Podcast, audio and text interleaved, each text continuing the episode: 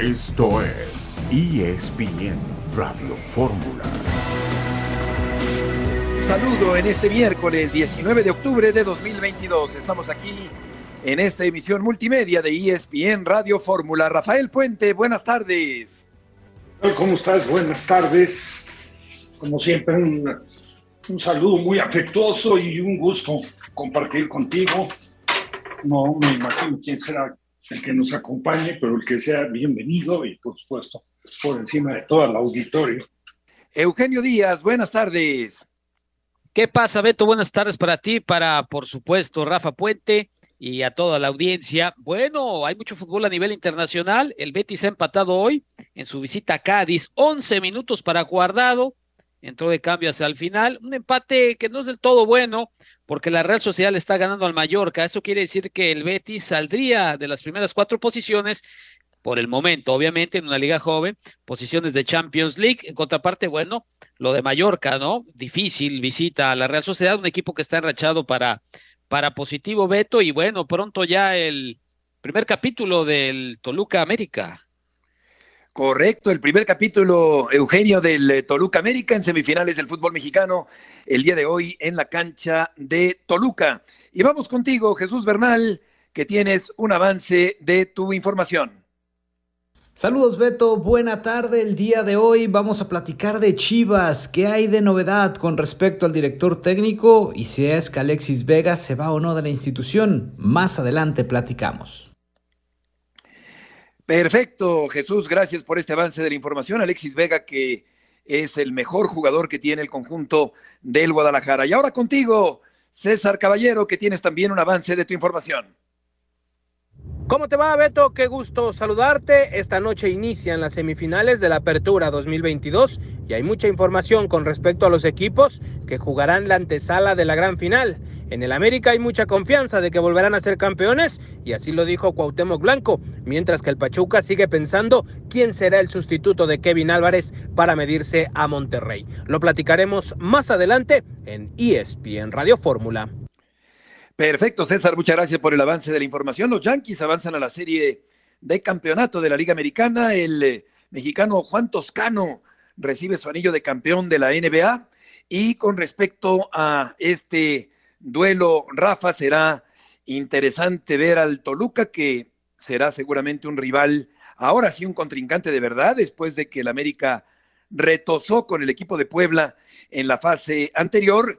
Y Cuauhtémoc Blanco, un símbolo muy representativo del América, un jugador comprometido, con un enorme talento, que estará pendiente Cuauhtémoc Rafa de esta semifinal del fútbol mexicano. Por supuesto, un, un partido muy atractivo, ¿eh? Y digo atractivo porque si bien es cierto que Toluca ha tenido, bueno, aprovecho para saludar a Eugenio, no lo había saludado, Toluca ha tenido sobre todo un, un, arranque sumamente prometedor, esos 20, 25 minutos contra Atlas, donde materialmente borró al que era el campeón defensor de la cancha y le, le estaba poniendo un baile, pero luego casualmente fue un poco el comportamiento del equipo, ¿no? Unos altibajos notables, algunos momentos interesantes en el arranque de los partidos y luego después perdió hasta eso y la verdad se descompuso muchísimo y en la recta final del torneo ha enderezado el rumbo, dejó con toda justicia al equipo de Santos fuera y mejoró. Y esa mejora le va a alcanzar para darle mucho más pelea, naturalmente, la que le dio Puebla al América. Sigo viendo favorito, sin duda, al América.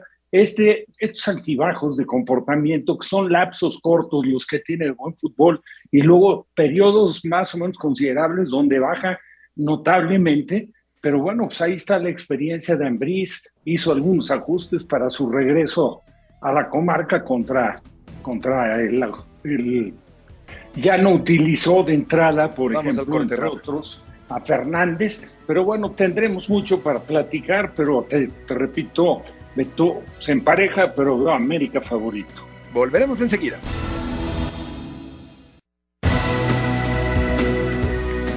De regreso en ESPN Radio Fórmula en el Estadio Nemesio 10 de Toluca está Adriana Maldonado. Adriana, gusto en saludarte. ¿Qué tal, Beto? El gusto es mío. Fuerte abrazo desde la capital mexiquense. Ya estamos a unas horas de que arranquen las semifinales del fútbol mexicano. La verdad es que ya comienza a sentirse que es un miércoles de fútbol aquí en Toluca. La gente comienza a llegar aquí alrededor del inmueble mexiquense. Evidentemente ya con los boletos agotados se espera que haya un lleno impresionante esta noche en el Nemesio 10 para este duelo de ida entre Toluca y América. Ya lo creo, un, eh, un eh, partido con eh, suficiente cantidad, Eugenio, de atractivos como para que el público llene a reventar la cancha de la bombonera.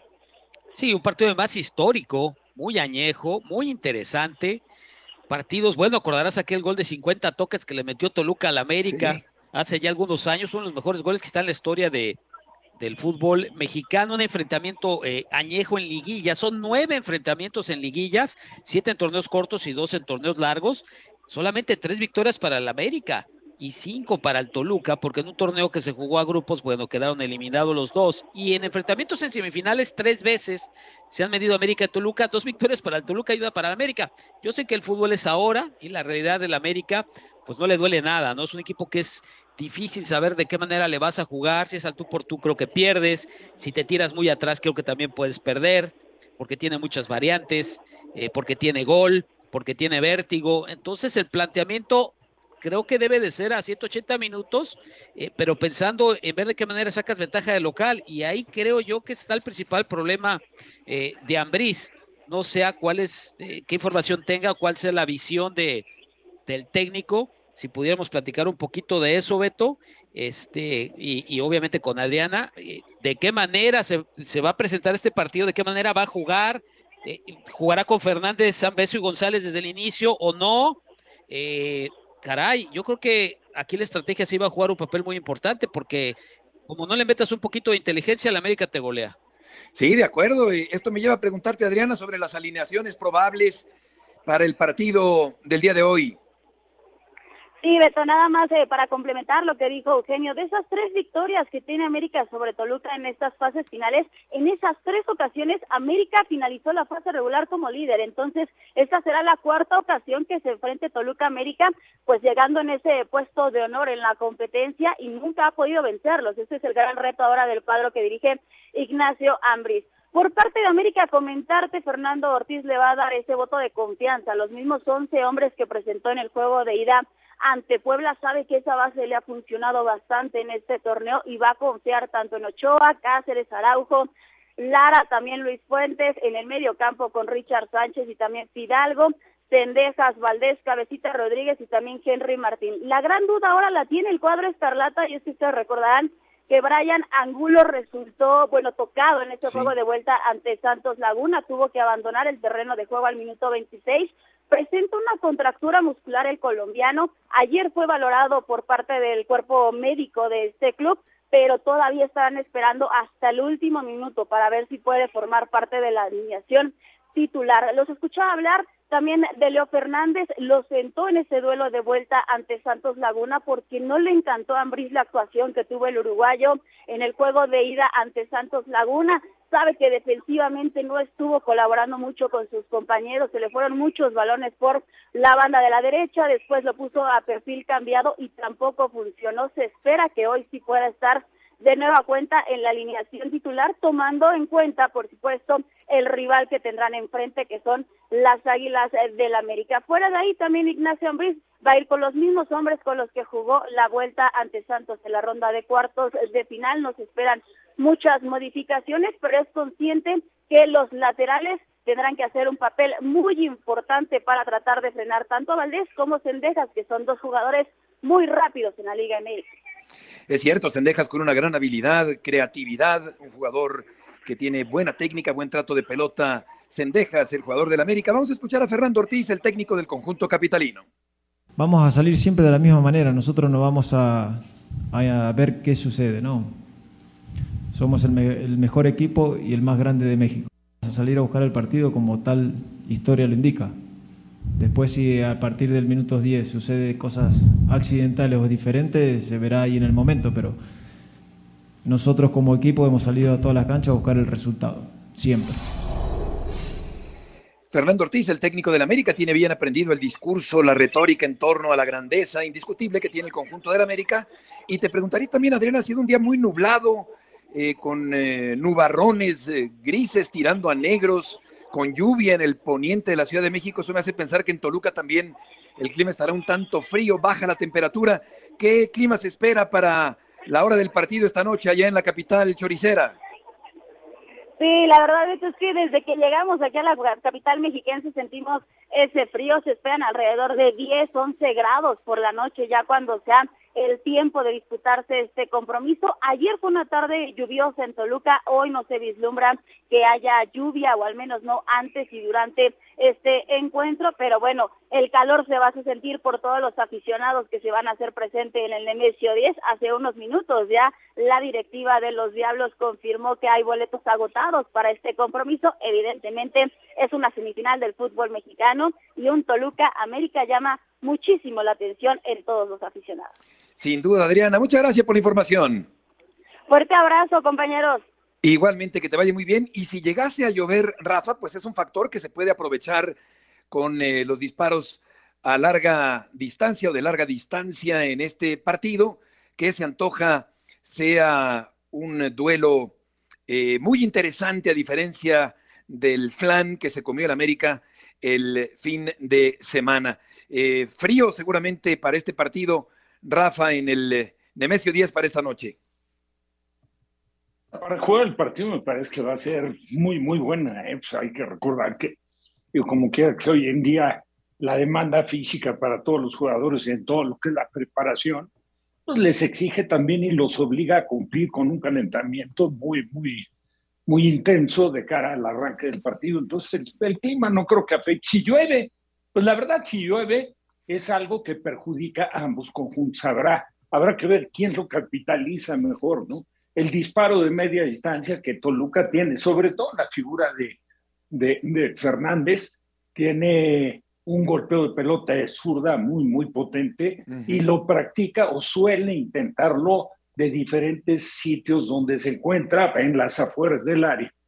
Pero, pero bueno, América naturalmente también tiene lo suyo, ¿no? Richard Sánchez le pega fuertísimo, Fidalgo ya demostró que aparte de ser, no me voy a meter en el terreno de la discusión, pero para mi gusto el mejor jugador que, que ha tenido América este torneo, también tiene buena pegada y lo ha conseguido con dos o tres goles que ya tienen su haber. Entonces, eh, cosas interesantes, pero mucho va a depender de la intensidad que le meta Toluca y de, y de lo que pueda mantener, ¿no? de acuerdo a lo que sea el, el comportamiento en el arranque del partido, porque sigo insistiendo, no, no, vaya, no escuché, a lo mejor opina diferente Eugenio, pero Toluca es sumamente irregular, ¿eh? O sea, Toluca juega bien, le ha alcanzado a hacer goles en muy pocos minutos, lo hizo de arranque en el Nemesio Díaz y en el regreso en la comarca, arrancando el segundo tiempo, pero si te pones a ver, en los dos partidos lo puso en Predicamento Santos y esta situación, si se presenta con América, no creo que la América perdone. Sí, yo mm, veo muy poco probable, Eugenio, que el América se llegue a descomponer. Lo veo con empaque, lo veo sólido, un equipo que va al frente, que tiene un sistema perfectamente definido y creo que ciertamente, como ya apuntaba Rafa, el América es favorito sobre el equipo rojo de Toluca. Sí, yo estoy de acuerdo con Rafa, sí, muy irregular, hay que ver qué equipo vamos a ver, cómo se comportan ante un rival de otra jerarquía, como es el, el América. Eh, Toluca se en el torneo, pero si tú ves el calendario, eh, le ganó a Querétaro, le ganó a Juárez, empató con Mazatlán, solamente a Juárez lo dejó en cero, eh, el resto de los equipos todos le hicieron gol. Toluca no se defiende bien, eh, Thiago Volpi te puede sacar una pelota del ángulo o puede cometer un penal tonto, ¿verdad? puede hacer las dos cosas y en el mismo partido. Eh, en fin, ahí es la situación. Por eso digo yo, ¿cómo le vas a jugar al América? Aunque seas local, ¿eh? ¿Cómo le vas a jugar? ¿Lo vas a apretar? Eh, ¿Lo vas a aguantar? ¿Lo vas a esperar? ¿En alguna pelota parada? ¿Vas a ser muy cerebral? Eh, ¿Cómo va a ser el partido este, desde el punto de vista de la estrategia, de la táctica, desde el punto de vista mental? Y el América sí, yo no le veo ningún defecto, es cierto, también se puede equivocar, puede tener una tarde mala, pero a 180 minutos yo lo veo la verdad bastante complejo particularmente si Toluca no saca renta hoy. Exactamente, creo que el Toluca tiene una oportunidad muy importante, fundamental para aspirar a llegar a la final, justamente el día de hoy en casa. Hablaba Ortiz el día de ayer, eh, Eugenio, sobre la cuestión de la, de la defensa, eh, que quizá es el único punto con cierta debilidad entrecomillada, eh, con algunos eh, parpadeos por parte del América, porque fuera de ahí yo veo un equipo, decíamos antes, eh, muy sólido para esta semifinal. ¿Hablaré de los centrales, de Araujo y Cáceres, o de toda la línea completa? ¿no? que de los centrales, ¿no? Sí, sí, es de. de Puede ser un poco lateral, ¿no? Derecho, que hay que recordar. Lara. Es muy buen jugador. Lara, que, bien al frente. Es más, un gran rendimiento, grandes recorridos. Lateral. Y sabes que jugando como lateral ha perdido dos, tres veces la espalda en centros cruzados, que bueno, es un punto que sí es importante que ajuste Ortiz, ¿no? Sí, sobre todo, sabes que ahí es donde Toluca creo que va a tener una chance, porque ya hablamos de que Toluca no se defiende tan bien, pero Toluca tiene gol. Y entre Zambeso, que ha tenido una buena segunda parte de torneo, González, el paraguayo, que también es muy peligroso en el juego aéreo, las gana todas, y lo que puede hacer Fernández viniendo desde atrás con esa buena zurda, sí pudiera encontrar por ahí alguna posibilidad. Y eso, bueno, creo que es parte del morbo que tiene este partido. Exactamente. Vamos a ir con Héctor Tello después de la pausa para hablar también de la otra serie semifinal de este torneo de liga que está por terminar, que se fue amontonando en cuanto a la actividad de cara al Campeonato Mundial que arrancará dentro de poquito más de un mes allá en Qatar. Volveremos enseguida en ESPN Radio Fórmula.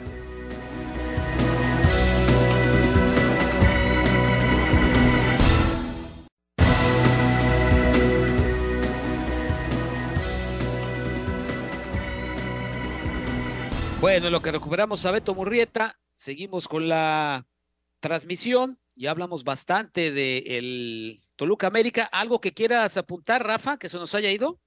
Yo creo que esperando, ¿no? Como todos, que sea un partido intenso, peleado, con goles, que ojalá se repitiera una actuación ahí en el Nemesio 10, la llamada durante mucho tiempo la bombonera, la famosa bombonera del Estado de México, un partido como fue el de, el de, Toluca Santos, ¿no? De voltereta sería muy interesante.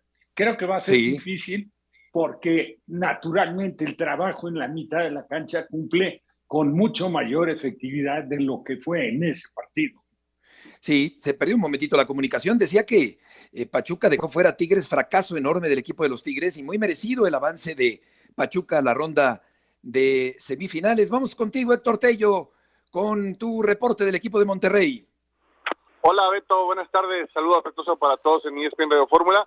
Sí, cerró preparación para enfrentar el día de mañana la ida de las semifinales. Eh, viajan ya en esta tarde hacia Pachuca en vuelo privado, hacia la Bella Airosa. Y previo a la práctica habló Jesús Gallardo sobre ese entusiasmo, esa ilusión que existe dentro de la interna del equipo de lograr ese campeonato que bueno, pues eh, no lo hacen desde la apertura 2019 cuando se coronaron ante las Águilas en el Estadio Azteca y sobre en el momento individual ha logrado recobrar una buena versión Jesús Gallardo de cara a la Copa del Mundo, había tenido muchos altibajos en los últimos torneos y bueno, está ilusionado también en estar en esa lista final de Gerardo del Tata Martino para Qatar. Vamos a escuchar si les parece a Jesús Gallardo.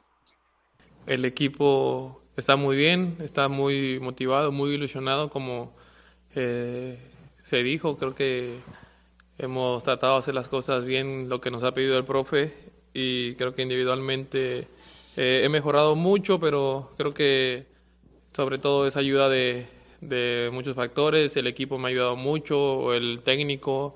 Eh, individualmente también he trabajado eh, aspectos físicos y mentales que me pasaban y bueno, estoy tratando de seguir mejorando, tratando de, de, hacer las cosas bien para, para, sobre todo bien del equipo, para dar lo poquito, mucho que puedo a disposición de, del técnico y de mi equipo y nada, tengo que seguir trabajando y como te digo, creo que el equipo eh, está muy bien, mis compañeros están haciendo las cosas bien, trabajando bien, creo que es una semana muy importante y, y bueno, hay que seguir en lo mismo y trabajando al máximo. Eh, es una semana muy linda. Mañana tenemos un partido muy, muy lindo allá en, en Pachuca y vamos a tratar de, de, salir a ganar, de buscar el partido, que es lo importante, y también eh, mejorar eh, cada día. Sabemos que Pachuca es un equipo muy difícil, muy dinámico, muy rápido. Creo que desde que llegó su técnico ha, ha mejorado mucho en eso y bueno, creo que vamos, vamos a tener un partido muy difícil allá en Pachuca. Eh, pero bueno, el equipo creo que tiene que hacer las cosas bien, estar concentrados, también estar eh, fuertes mentalmente para poder sacar un buen resultado allá. Héctor, ¿cómo estás? Eugenio Díaz te saluda. Coincides eh, en dos aspectos. Uno, que Monterrey sí fue eficaz, fue eficiente, pero que la eliminatoria fue más complicada de lo que dice el resultado. Y dos, tomando en cuenta el último partido entre estos dos equipos, que no fue hace mucho, que quedó 0 a 0, que va a ser una serie sumamente ajustada. ¿Cómo estás, Eugenio? Gusto saludarte. Sí, de acuerdo. Incluso eh, no recuerdo algún partido en torneo regular donde Esteban Andrada haya sido la figura y hoy eh, de pronto tiene este reconocimiento acá en la Sultana del Norte porque pues había dejado algunas dudas en campañas anteriores de si realmente era garantía en fase final contra Cruz Azul demuestra poder ser factor determinante para el Monterrey. Y sí, fue una serie eh, en la que el resultado quizás pudo haber sido engañoso contra Pachuca, se espera así, eh, con un Víctor Manuel Bucetich que en la ida busque resguardar bien la, la parte de, de la defensa, que, que mantenga ese orden, y sí una, una serie muy pareja hasta el último partido definiéndose acá en la Sultana del Norte, Eugenio. Sí, exactamente. Héctor, ¿tienes algo más que decir? Sí, Beto, por último, eh, la duda en el 11 para el día de mañana es si mantiene a Rodrigo Aguirre en el ataque o va con Rogelio Funes Mori que reapareció y lo hizo con gol también eh, ese envión anímico importante para el mellizo de cara al Mundial de Qatar. Héctor, muchas gracias por la información. Con mucho gusto, buenas tardes. Buenas tardes. No sé si sea tan lindo el partido como dice Gallardo Eugenio, porque Sí, Pachuca para va no. con todo al frente, es un equipo que propone, es un equipo con velocidad. Y eh, Bucetich, eh, pues sí, es un técnico que tiene precauciones, es un técnico conservador hasta cierto punto, y vamos a ver Correcto. qué renta puede sacar, ¿no? No, y acaban de jugar. En la jornada Exactamente. 17 quedaron 0-0, se conocen bien, es muy reciente el, el, el partido. Evidentemente, una base más amplia de jugadores eh, mexicanos del Pachuca, aunque si tomamos en cuenta los del Monterrey, pues es una buena parte de la selección mexicana, de los, de los que juegan en la Liga MX que van a Qatar, ¿no? Si te pones a ver, lo- eh, estos dos Sí. equipos aportan a, a jugadores que varios de ellos van a ser titulares en el Mundial. Entonces uno esperaría que aflore esa calidad, pero entre las formas que tienen unos y los otros, yo te soy sincero, yo no espero muchos goles en esta serie. Fíjate que, que es interesante lo que dice Eugenio Rafa. eh, Pachuca va al frente, dinámica, la descolgada de Inestrosa, destrozando a Aquino, me parece que es Colombiano. la viva imagen de lo que es el Pachuca actualmente. Y un Monterrey, ciertamente con más eh, precauciones en un momento dado. Oficio. Y claro, vamos a ver eh, cómo termina este asunto entre Monterrey y Pachuca, Rafa, en semifinales. Bien pinta atractivo. ¿eh? Si nosotros repasamos los planteles, para mí Monterrey tiene un plantel finalmente más completo de- del que De tiene el conjunto de Pachuca, Sí. pero me agrada mucho más la propuesta de Pachuca. Eh, yo, de hecho, de hecho, yo creo que Pachuca va a terminar eliminando. Va a ser, no va a ser nada fácil porque va a estar muy complicado vulnerar el trabajo defensivo que tiene el conjunto de Bucetich. La prueba más clara es ver los goles que ha recibido últimamente. Y como bien decía en el reporte nuestro compañero, que, que apenas en este partido fue figura eh, Andrada, ¿no? Lo demás lo contiene bastante bien, porque aparte tiene una gama de jugadores atrás que, bueno, tiene jugadores que, que trabajan, el caso de Medina de central, de lateral, el caso de, de el chileno que, eh, bueno, Montes, que lo hace, por supuesto, como central, ¿no? Pero tiene por el lado izquierdo, tiene Vegas. a Gallardo, tiene a Vegas, que- y también puede jugar de central, tiene los contención, tiene a, a Craneviter, tiene a Celso Ortiz, tiene en buen momento a, a- a González, tiene en Mesa un muy buen jugador, y tiene tres, tres atacantes con un punch fantástico, pero no tiene la propuesta que tiene el equipo de, de Almada y la intensidad con la que se comporta el equipo de Almada. Creo que, que lo demuestra, tiene jugadores, el caso de Avilés Hurtado con la edad que tiene y cómo trabaja, cómo, cómo participa en el juego, que me parece... Yo veo a Pachuca con todo y lo complicado. Te está llamando un la- cobrador, Rafa. ¿Eh? No digo que te está llamando un cobrador. bueno, bueno, yo quería apuntar algo. Pero decía que yo veo a Pachuca, ¿eh? La verdad, la verdad, veo a Pachuca porque, bueno, yo siempre me he ido o me, me decanto mucho más por el fútbol agresivo, ofensivo, con, una propuesta más agradable, buscar los resultados. Y, hay una gran diferencia. A mí me parece que Pachuca juega sin presión, con todo respeto, y Monterrey no. Rayados por lo que gastan los dueños de este equipo, aquí siempre hay, hay una presión especial allá en la Sultana del Norte, y más ahora que están fuera los Tigres, como que ellos consideran que se les va abriendo el panorama, pero lo de Pachuca sí lo veo como una aduana bien complicada. Bien, Vamos a escuchar a Guille Franco, ex delantero del equipo de Monterrey. ¿Qué recuerdas de Alemania 2006, de Sudáfrica 2010? ¿Cuál fue ese sentimiento, Guille, de jugar como naturalizado mexicano? En su momento uno de alguna forma era consciente de lo que iba a enfrentar, en, este, en este caso la situación de, de las críticas, eh, de las miradas, de comentarios por esta situación que se, que se vive en México con respecto a, a los naturalizados, ¿no? que es realmente en el único lugar donde yo, yo lo he escuchado, que es algo que está muy arraigado en, en México y, que es así, que a veces, a veces eh, le cuesta a uno entender porque pues si uno, uno ha llegado a un país eh, a, dar lo mejor, a esforzarse, a trabajar, pues es, es, algo que, que, yo creo que en todos lados se ve, se ve bien y se abre las puertas a, aquella persona que viene realmente, a, como dicen, ¿no? a echarle ganas y a poner lo mejor. Pero aquí es una situación que de alguna u otra manera no se ha podido modificar. ¿Qué me gustaría que pueda, que pueda cambiar esa, esa situación, que se pueda que se pueda, si, es la palabra, erradicar eh, la situación de decir, ay, no, mira, ese es el naturalizado, Iván naturalizado. No, él es mexicano. ¿Por qué? Porque tomó la decisión. ¿Qué mensaje darle al mellizo ahora que pues ha sido considerado por Gerardo Martino en caso de que vaya a Qatar? ¿Qué debe de hacer bien Funes Mori para que tenga un buen mundial? Que disfrute, que disfrute, que trate de, mantenerse completamente al margen de, polémica, de comentarios y que disfrute el hecho de estar ahí, porque cuando uno, cuando uno disfruta eh, el momento, eh, las cosas se hacen más simples, se hacen más fáciles para que se puedan dar. Y esto es los resultados. Que, que él, si está ahí con todo este grupo de jugadores y ese cuerpo técnico, tengan la posibilidad de, de acceder las palabras de Guille Franco, con el que no estoy de acuerdo en lo absoluto, pero ya lo comentaremos después de este corte comercial.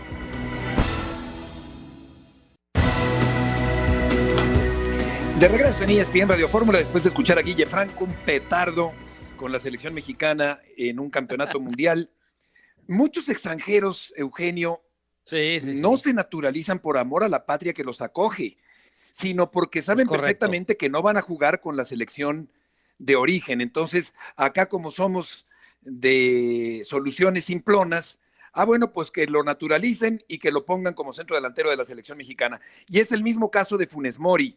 Es decir, eh, si nos vamos a basar en lo que hizo Franco en un campeonato mundial, pues estamos fritos, porque un naturalizado como Franco no significó ni remotamente una solución, Eugenio, para la selección mexicana.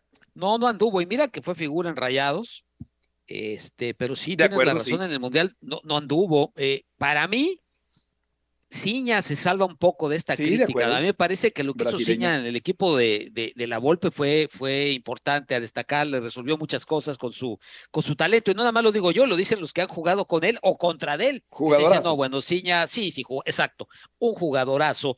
Y los demás, pues les ha costado unos más que otros, pero no han marcado diferencia. Yo no esperaría que, que ese tipo de jugadores, pues marquen diferencia, sino como para qué los llevas. Claro, y se cuestionaba a Franco también, Rafa, de, de de por qué se cuestiona a los naturalizados en México. Y en parte, parte de la respuesta está en lo que dice Eugenio, porque no han respondido, no han marcado la gran diferencia. Además, yo creo que no es una solución del fútbol mexicano el cambiar de nacionalidad, el caso de Funes Mori, por ejemplo, y depositar en Funes Mori la esperanza de un gran cambio del fútbol mexicano. Por mucho que Funes Mori pueda ganar un partido en la Copa del Mundo, esa no es la solución auténtica de fondo, de raíz, Rafa, para el fútbol mexicano. Aparte, no la realidad de, lo que es finalmente tu raíces, tu fútbol, ¿no? Tu esencia puramente. Es un parche. Entonces, eh, eh, digo, bienvenidos los jugadores extranjeros buenos, buenos jugadores, como ahora, pues lamentablemente sí creo que se da más en cuentagotas de lo que anteriormente se hacía cuando eran menos los extranjeros. Había mucho más tino por parte de los directivos en traer extranjeros de gran calidad. Digo, vas a recordar nada más aquel, aquel América de Reynoso, de Jorge, de Tonino, de Pata Bendita, o aquel Cruz Azul de Miguel Marín, de Quintano, de Eladio Vera, digo, jugadorazos. Pero, o, Pumas, ¿no? Con, con Cariño, con el mismo Muñante, eh, Cándido. Juan Carlos Vera, Cándido, o sea, jugadores de muy, de muy buen nivel, Ferretti, pero, pero bueno, está, están en su derecho de naturalizarse, pero a mí me parece, y nunca he estado de acuerdo, sin que tenga yo nada en contra de los extranjeros. No, claro que no. sí, de entrada, de entrada, pues mi padre, que en paz descanse, mi madre, pues españoles, es que, ¿sabes qué, Rafa? Que, que, se confunde eso, ¿no? Eh, ah, es que están en contra de los extranjeros, no es cierto. Yo también tengo amigos argentinos, brasileños, españoles, queridísimos. Eso no tiene nada que ver con la cuestión de los naturalizados en una selección nacional. Pero bueno, la, visión corta de mucha gente eh, eh, cree que, ah, no, no, estos están contra los extranjeros. En lo absoluto, en lo absoluto. Yo lo que pienso es que no es una solución auténtica para, para el fútbol mexicano. Vamos contigo, César Caballero, gusto en saludarte.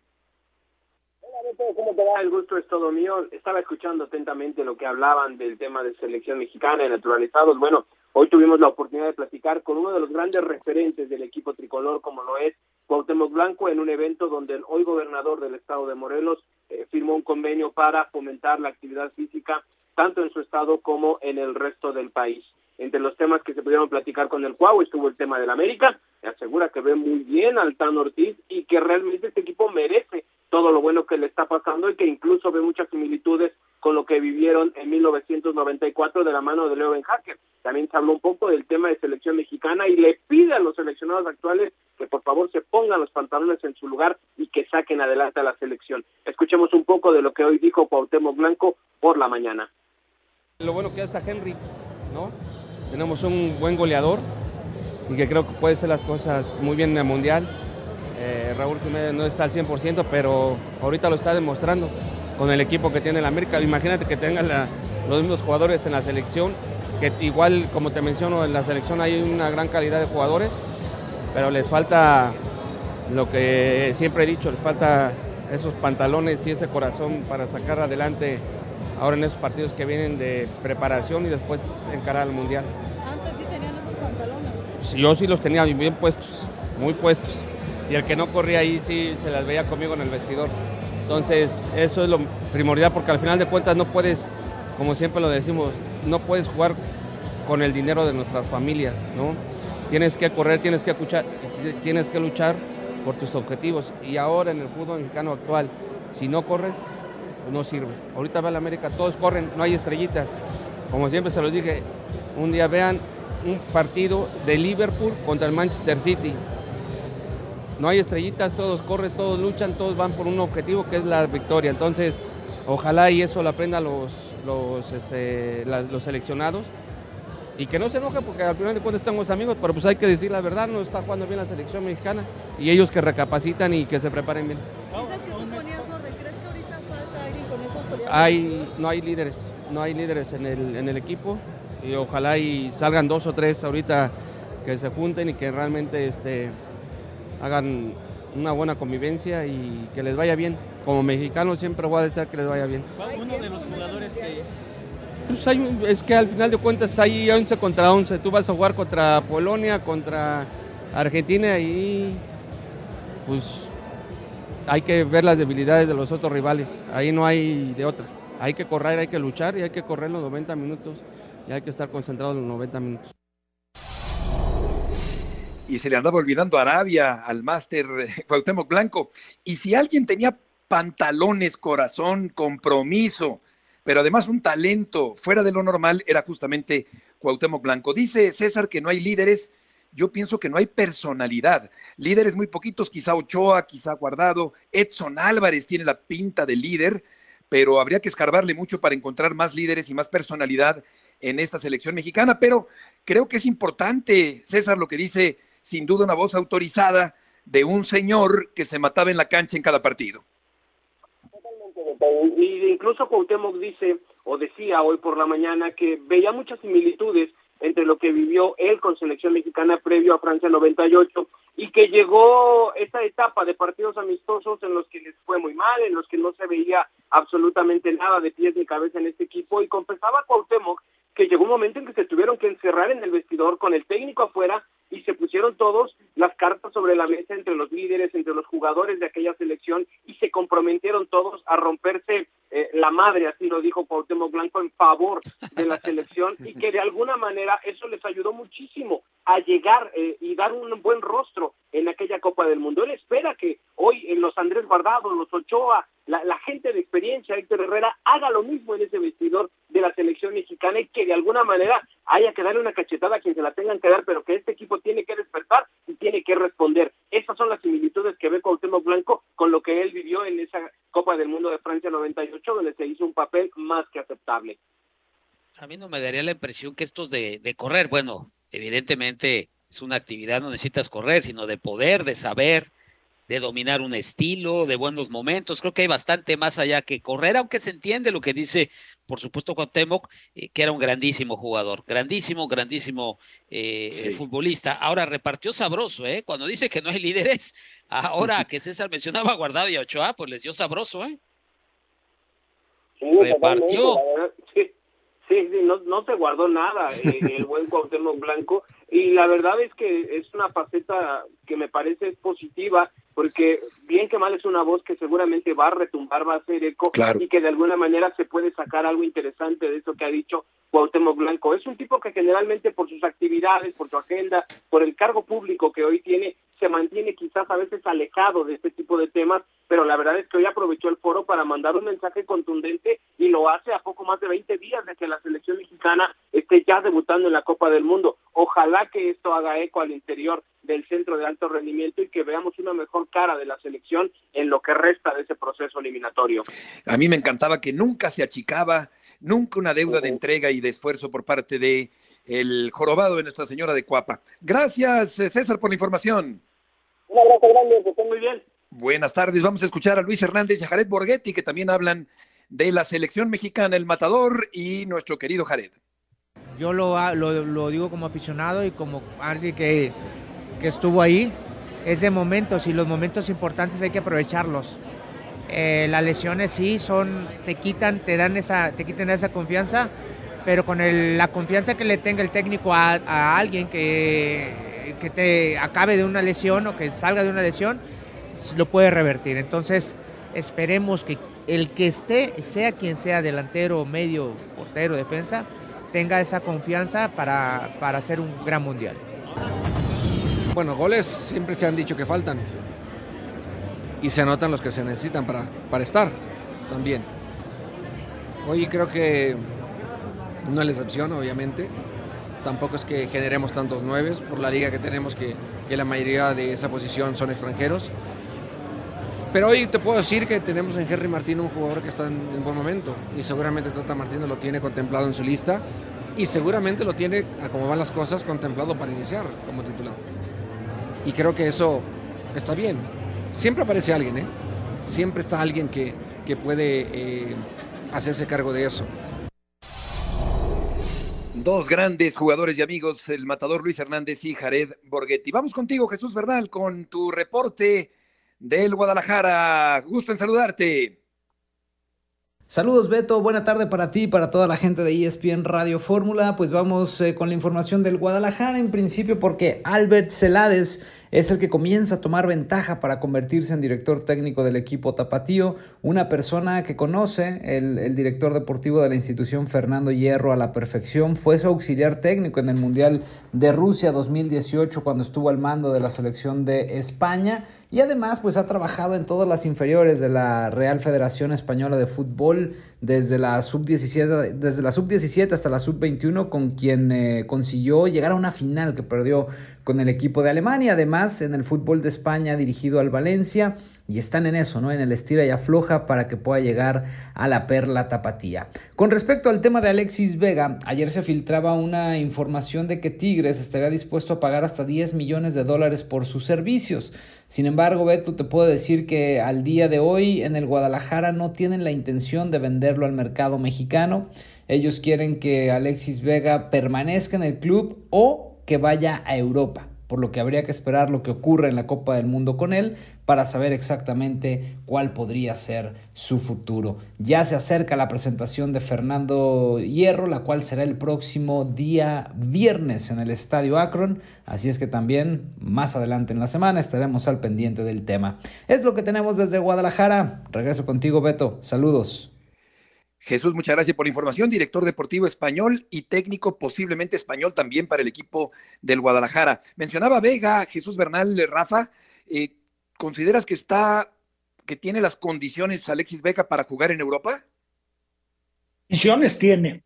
Ahora, de acuerdo a lo que han sido sus resultados en el fútbol mexicano, me parece que sería, pues francamente, muy pobre, ¿no? Lo, lo, lo que estaría arrojando como para contemplarlo triunfando en Europa. Yo, yo siento que es un jugador que de acuerdo a las condiciones queda de ver.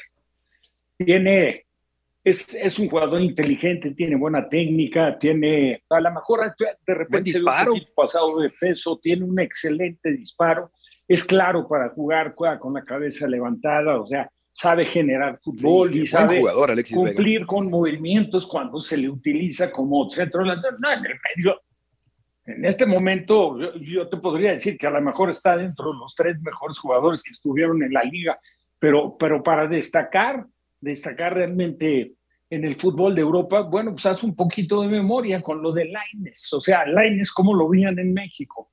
Como un jugador excepcional, casi, casi. Y, y sí le faltó, le faltó, la verdad, un poco más para, para llegar y consolidarse en Europa y otros jugadores que con temperamento, con carácter, sí se han consolidado y se han hecho indiscutibles, incluso líderes en sus equipos, como es el caso de Edson Álvarez, ¿no? que, que se fue un tanto indefinido que si era central o que si era volante de contención, tuvo un cuestionamiento allá por parte de De Boer muy, muy fuerte, hizo caso omiso de esto, se dedicó, se mentalizó, se puso a trabajar y con personalidad y temperamento y con trabajo y esfuerzo físico, pues se ha consolidado y es un indiscutible titular. Pero sí se requiere de mucho ¿eh? para, para, para llegar y, y, y plantarte como, como titular en Europa, en diferente, cualquiera, no en todas las ligas, pero sí en las de alta exigencia, sí, sí se Exacto. requiere de mucho. El Crystal Palace ya le ganó al Wolverhampton dos goles por uno. Manchester United le va ganando al Tottenham uno por cero. El Real Madrid, Eugenio, está ganando su partido al Elche tres goles por cero. Es correcto, está goleando, en donde vuelve a marcar Valverde, obviamente Benzema, que le acaban de dar el balón de oro a la revista France Football, y Valverde va a ser de las atracciones de la Copa del Mundo jugando con, con Uruguay. Sí, la verdad es que el Elche, pues bueno, tampoco ofrece garantías de nada, está en zona de descenso, de hecho es el último lugar de toda la competencia, un equipo que no ha ganado. El Southampton eh, le ganó al Bournemouth 1 por 0. Liverpool eh, le ganó al West Ham United 1 por 0. Gol de Núñez al minuto 22. Newcastle United le gana al Everton un gol por 0. También en actividad de este día miércoles. Como dice Eugenio, el Elche no opone mayor resistencia. Está siendo goleado por el conjunto del Real Madrid en la actividad de este miércoles. Y quedaremos pendientes, Eugenio, para ver qué ocurre con Toluca y América en este primer capítulo en el Emesio 10 con frío, algo de frío en la cancha toluqueña para este partido donde Toluca tiene que sacar una buena renta si quiere abrochar con posibilidades en la cancha del Estadio Azteca el sábado por la noche. Sí, y ver realmente, Ambris, qué estrategia va a utilizar, porque realmente hacer el juego al sí. América, como está jugando, no, no, no está fácil. Y el clima puede ser factor, ¿eh? Cuidado, ¿eh? Que si está lloviendo, esa cancha es barrosa, es difícil, y el partido se puede enlodar literalmente, Beto. Cancha barrosa, sí, bien dicho. Efectivamente, la cancha del, del Nemesio 10, así puede estar la situación con respecto al clima. en este miércoles en el partido de ida que puede resultar muy interesante, Rafa, entre Toluca y las Águilas del América, que son para mi gusto las candidatas a el título del fútbol mexicano. Paso, por lo pronto para este partido sí llegan mejor que Toluca y creo que los momios están a favor de América y se ve difícil que el equipo salga de ese comportamiento, de ese funcionamiento que también ha asimilado a lo que pretende Ortiz y la competencia interna, ¿no? Que indistintamente sí. sea jugador que entre de cambio, No hay estrellitas, como dice no lo el equipo. Sí, un equipo que, que, corre parejo y se nota en la cancha eh, el, lo amalgamado que está el América, el colectivo futbolístico que es el América. Llegamos al final del programa de este miércoles. Muchas gracias por acompañarnos en ESPN Radio Fórmula. Rafa, Eugenio, buenas tardes, que les vaya muy bien, hasta mañana. Hasta luego. Buenas tardes.